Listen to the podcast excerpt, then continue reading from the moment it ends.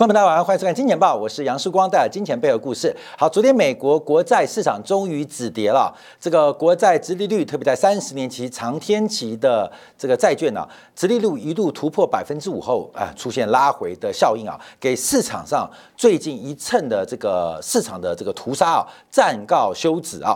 可是我们要特别观察啊，这个十月份注定绝对不平静，因为呃债券利率，尤其殖利率的大幅攀升，已经把整个全球的股债平衡的配比彻底的打乱，而目前它的影响是非常长远跟长久的。好，那我们先观察啊，为什么美债昨天止跌？那止跌最大原因就是跌太深了啦，这个美债跌的速度太快，而且国债利率的飙升啊，基本上是过去这四十年来非常非常罕见的，在债券市场更出现了多杀多跟追缴的 margin call，所以我们看到债券市场在经过崩跌之后，暂时在昨天暂告。跌势休止啊，休止！这个屠刀啊，杀那么多天了、杀杀杀杀杀，也杀钝了，现在回去磨磨刀。那这个债市的屠刀刚歇，可是景气的屠刀才刚刚出鞘。所以昨天债券止跌的原因，是因为美国公布的三大数据啊，三大数据基本上表现非常非常的差劲啊，这使得市场上对于长期的净成长还有通货膨胀的预期。至少出现了相对的缓和。好，我们看国债殖利率啊，最高来到四点八八啊，四点八九，在这边暂告休止。同时，我们看三十年期国债殖利率一度突破百分之五。那目前美国长天期的房贷抵押利率一度逼近百分之八，这个数据非常非常离谱啊！因为美国的房地产的租金报酬率啊，大概在百分之四到百分之六左右啊，这当然还不含这个美国非常高的持有税啊，在。百分之四，在百分之六左右。那目前美国的抵押贷款利率来到百分之八，使得整个房东的收益出现了由正转负的压力，租金收入可能并不能完整啊这个覆盖它的利息支出，或是不能完全啊覆盖它的资金的机会成本。所以目前对于美国的房地产来讲，这个冲击的影响也在逐步的一个加温当中。好，我们看昨天啊为什么会止跌？啊，为什么会止跌啊？这是从直利率角度啊，直利率，因为直利率往下就代表价格啊，这个开始反弹了。第一个是从昨天晚上先公布的小非农啊，这个 ADP 的新增就业，当然这个数据误差非常大啊，数据非常大，所以通常可以要预测啊，明天要公布的非农啊，非农的新增就业机会。那这个数据跟非农啊有正相关，但正相关性并不高。但至少啊，至少在职位空缺暴增之后。终于有一个数据代表美国的劳动市场有放缓的可能，所以整个市场终于缓了一口气。随后，在这个美国供应商管理协会公布的 ISM 的服务业 PMI 也出现放缓了，所以服务业的通胀基本上是否也给未来的利率高息环境带来了喘息的机会？最后，我们看到昨天油价的闪崩，油价一口气大跌了百分之五。好，今天我们就要从这三项的这个经济数据啊来做观察。这个债市屠刀啊刚歇，可是景气屠刀即将慢慢展开。我们在过去啊这个最 ISM 的制造业指数啊啊，我们就观察美国的制造业库存，包括中国的制造业库存，正在进入一个库存周期见底反弹的回升。那这是一个从主动去库存到被动去库存的阶段。当然，我们在这两天当中啊，也特别分析过美国 ISM 的制造业指数，它必会必然会一个周期性的回升，但回升力道可能是统计呃记录以来啊。最弱的一次，但服务业跟制造业是一个呃对立的啊。这个制造业跟服务业商业周期啊，不见得是相符或是呃这个相同斜率的。所以这次我们看到制造业的反弹，服务业的高点似乎已经见到了。好，等一下我们来做说明。好，我们先看一下 ATP 的数据啊。这个公布的这个九月份私营部门的就业数数据啊，新增就业人口只有八点九万人，比市场预期的十五点三万人来的低很多啊，来的低很多，而且前值啊也经过一个相对的调整。那新增就业的数字九月份是创下是创下二零二一。一月以来最低的一个数字啊，最低的数字。所以从民间部门的调查，其实美国的就业一直在放缓当中。可是大家不要忘记哦，因为这是私营部门，而且这个挑这个统计数据啊，误差偏差比较大。可是美国的非农新增就业机会必须必须降到十万人以内，才能在未来。呃，半年、一年之后，来让劳动市场来到供需平衡。所以等到礼拜五啊，这个非农数据公布之后，我们再做一个相关的解读。好，但至少、至少、至少、至少，目前美国劳动市场有见到些微缓和的机会跟声音。好，这对于目前的这个通胀压力啊，面对美国经济过强的一个压力啊，似乎有一点出现一个降温跟缓和动作，使得国债。的跌势终于得到反弹啊，得到反弹。好，第二个我们观察啊，就是昨天公布的美国 ISM 的服务业的采购经验指数，这个数据啊是五三点六。符合预期，仍然在扩张周期，但扩张速度开始收缩。但比前一个月啊，前一个月我们看到，呃，八月份来讲是五四点五啊，出现了下滑，也是创下近这个几个月以来的一个新低格局啊。所以，我们看一下美国的制造业先见底，开始反弹。可是，美国的服务业到底会收缩多久？我们从细项做观察，因为从昨天的数据当中，大家比较放大解读。第一个是在新订单，因为新订单。数字啊，从五十七点五啊，这是呃五八月份掉到五十一点八，那这个掉啊，跌幅啊是非常非常大。非常非常大，掉了将近六个百分点。所以第一个从服务业的新订单来观察，是出现非常明显的萎缩现象。在整个暑假结束的过程当中，美国服务业出现快速的降温。好，另外我们看到是就业数据从五十四点七降到了五三点四，也正在放缓。而服务业是提供美国将近七成以上，甚至八成以上的一个就业环境。所以目前从服务业做观察，美国的就业的紧张情绪。也正在缓和，所以一个是 ISM 的雇佣指数，一个是 ATP 私营就业部门指数，似乎都在反映民间的这个制造啊，民间的这个呃劳动需求有在放缓的机会，有在放缓机会。那这个放缓的速度够吗？其实站在金钱豹的角度是远远不够，是远远不够。可是至少放缓，所以市场上把它当做一个在跌升之后。反弹的一个契机，所以主要昨天啊，ISM 的数字啊出现下滑，但反映的是新订单跟雇佣这两个数字非常非常保守。好，这我们特别做观察。好，第三个景气放缓的证据就是昨天油价的崩跌，油价崩跌。昨天油价不得了，一口气就跌掉了百分之五点五九啊。其实这一波啊，在九月份的时候，我们就曾经画过石油的波段涨幅满足。石油的波段涨满足，假如观众记忆犹新的话，呃，我们不知道是在金铁报、金钱报、金铁杆讲，我们画的这个涨满足就是九十四块左右，就是第一波段的涨满足。当时我的讲法，大概石油就只会涨一段，涨不了第二段啊。大家也可以去看节目啊，就是我们其实对石油预验证是相当精准的。为什么？因为在高利率跟货币紧缩的环境，其实油价要进一步走第二段。的可能性目前看起来并不大，所以在九四块其实附近啊，就是油价的低坡的一个涨幅满足啊，涨幅满足。那油价包括了基本基础铜价都在昨天出现大幅度的拉回跟下跌，主要原因就是需求面出现非常严重的放缓，需求面出现非常严重的放缓，所以这个油价转弱，哎，又碰到我们过去啊。这几个月丢出来一个假设议题，这个还不确定啊。就油价跟美元的正相关，油价跟美元的正相关。过去啊，长期来看啊，油价跟美元是负相关的啊，因为这是购买力平价的关系啊。但过去这几个月，或许过去这几个季度啊，油价跟美元似乎出现了正相关关系。这当然跟美国的石油或石油产品的进出口高度有关。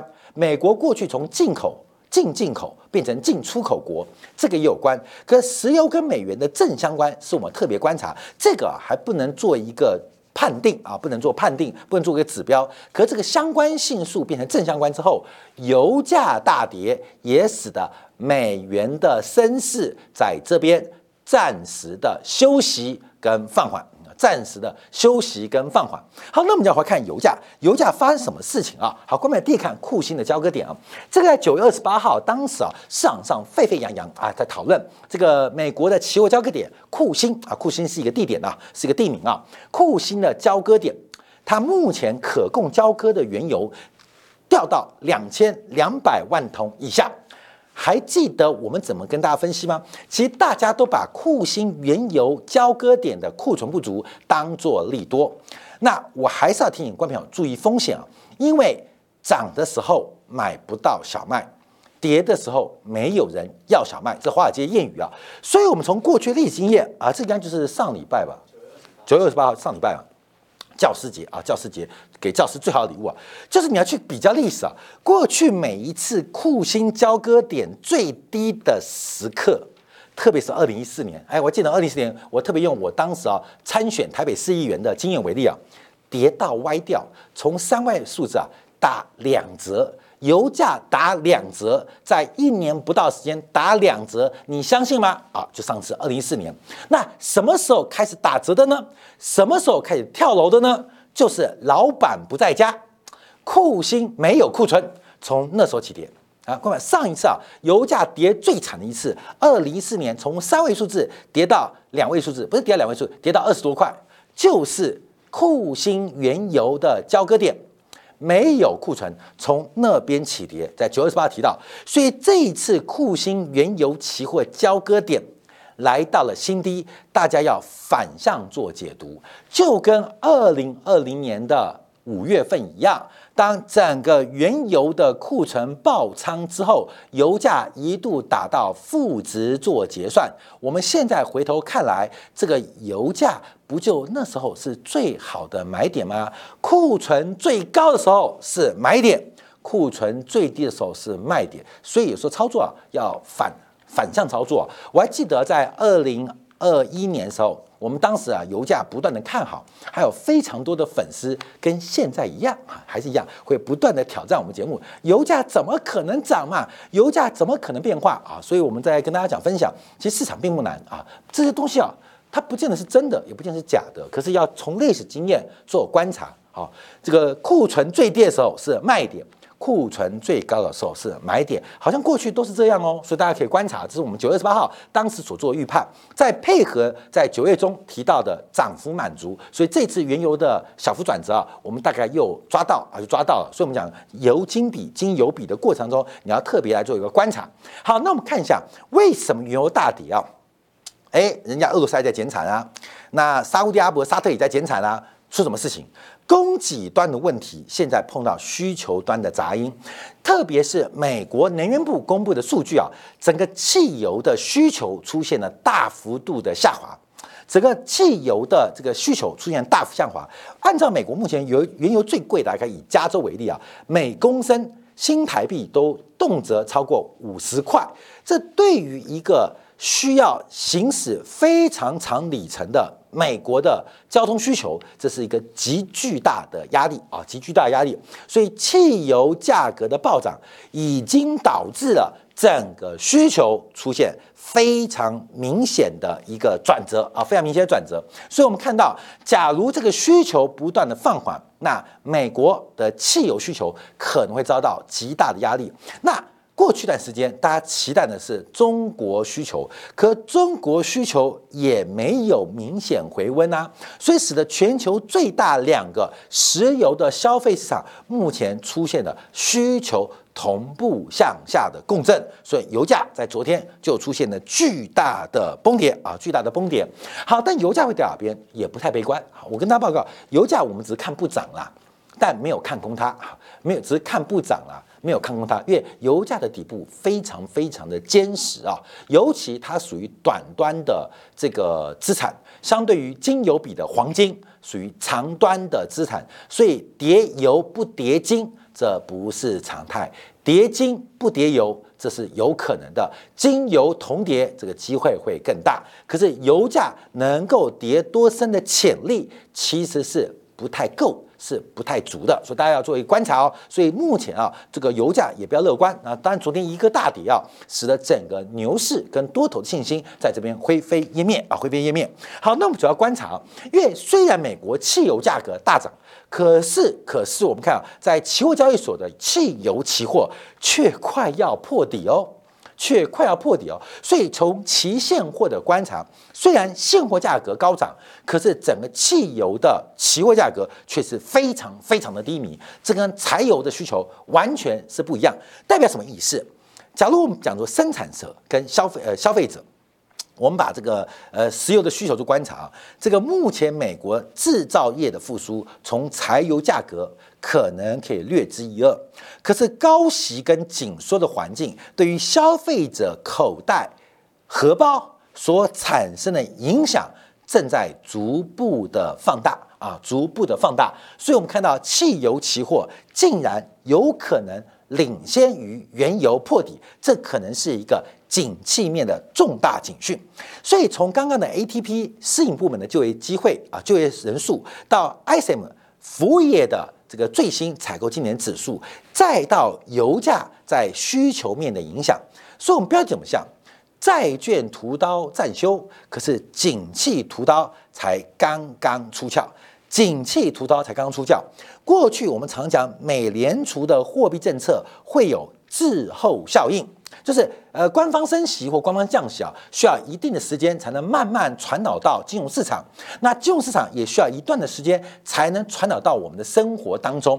那从去年到今年的升息速度来的又急又快，在巨大的货币存量的前提之下，基本上大幅的升息并没有及时快速的反映在金融市场，也更没有从金融市场。反映到我们的生活或我们的生命当中。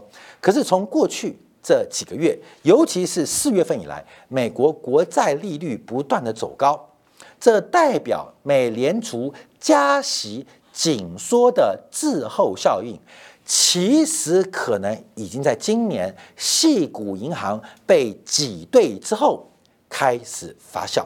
而且发酵速度越来越快。我们从实际利率可以看得明显啊，细股银行啊，之前的这个被挤兑啊，是当你当个月份啊，这个利率水平，我们用实际利率做观察哦，是大幅的下滑。当时美国国债殖利率是掉了零点四四个百分点，可是从了四月份、五月份、六七八，尤其到了九月份，到了十月份，今年十月五号就出现大幅的狂飙。现在不是他们这连续三个月啊。看到没有？八九十这三个月问题，是代表前面的紧缩，我们等待很久的滞后效应，我们播了种，浇了水，见到了阳光、空气之后，它开始发芽，而且它发芽茁壮的速度非常非常的快。那现在观察，就这一波实质利率对经济紧缩效应，它是草本植物还是桥本植物？市场普遍预期它是一个草本植物，就杂草啦。这个生命周期很短，紧缩周期不太长，而且大概就维持不太久。可是美联储的官员认为它是桥本。什么叫桥本啊？就是它有纤维质，它是树木。它这一次的紧缩看样子比预期来得更久。现在我们要观察，随着过去这十年当中高度的去金融中介化。高度的证券化，所有在负债端的融资多样化的同时，美联储近四十年来最大的紧缩，到底会对于负债端产生什么样成本推升的影响？而这个成本推之前，我们已经看到资产端的债权人已经崩塌掉了，而债权人的崩塌，势必会使得负债端的债务人更难得到便宜。而宽松的债务啊，这大家做观察，所以现在的景气屠刀才刚刚出鞘，这大家要特别做观察跟留意啊。随着美国国债殖利率维持高档，实质利率不断的创下新高，虽然在昨天做拉回，只是一个新的接棒啊，新的接棒。昨天啊，最后我们要提到故事啊，我昨天在研究这个呃清军啊，这个扬州屠城。啊，扬州一口是屠了十天啊！不要说太平太平军很狠了，清军更狠啊！清军更狠。其实啊，十天怎么屠？曾国藩怎么屠城？扬州的数十万百姓为什么不反抗？哥们，你去想想看这个问题哦。其实这个扬州屠城啊，就是一个缩小版的现代股民的股民的生态。当时啊，这个曾国藩把扬州按照网格状切割，就是呃松山区、信义区、大安区、文山区，他先进行切割，先进行切割。第二个，开始把每个区啊，这个私底下这个中间管理人员开始内部进行标售哈，就是有钱人啊，小兵你拿多点红包。你就去搜刮有钱人，你不搜刮红包的，你去守城门，没有屠杀就这屠杀其实是杀人小事啊，主要是抢钱，所以分批、分阶段、分格，一块一块的屠杀。你想嘛，就这几万人，怎么屠杀扬州嘛？啊，屠扬州屠这个屠杀，基本上不是屠杀太平军呐，是明其实明军在屠杀明军呐。哎，张飞打岳飞讲错了，不是屠杀太平军，是这个清朝屠杀这个扬州城。所以他怎么地，他就把它分割出来。而且按每一步一步切割，一开始你只要把钱拿出来，你就没事。我们就在路上杀那些穷人，说听到很多女生在叫啊，听到很多男生在悲哀啊，啊，越叫越大声。有些人不断拿钱啊，有人拿钱，拿完钱之后啊，这杀完第一天啊，第二天再杀，你再拿钱啊，你一定有私房钱啊有长刀，你不拿出来我就杀你。所以这样连干三天啊，连干三天，到了第四天、第五天啊，这个很多人都杀光了。那有些人躲起来找不到啊，找不到。第四天、第五天就公告啊，我们现在已经杀完了，乱民已经全部被惩处了，要重新来进行这个休养动作。哎，很多人就跑出来说，终于结束了啊，结束，结束个头。第二波开始，主杀段啊，再杀一次。所以扬州十日屠城就跟韭菜一样，割韭菜一样，跟散户战一样，它是一波一波、一刀一刀的割。关没有？会不会屠城？会屠城，因为对于金融市场来讲。折现率、利率就是一把屠刀，这个屠刀可以被债权人所用，也可以被债务人所用。你要注意哦，可以被债权人所用，也可以被债务人所用。过去的时间，因为这把屠刀被债务人掌握，利率太低，可现在开始把这个宝刀的利器变成债权人手上，所以这场市场调整还是跟大家报告，才刚刚开始。不要因为国债的杀戮战歇而有丝毫的放松，不然扬州屠杀的第四天、第五天就准备轮到你了。分享给各位。好，休息一下，我们在精简部分要分析一个这个国际货币基金 IMF 即将在下礼拜一推出的一个十月份的重要的展望报告，总共有三章，但第一章盖起来，可他把第二章、第三章先公布，到底国际货币基金要准备对明年的景气有什么样预测？面对这一波的通货膨胀的硬刚性的这个僵化。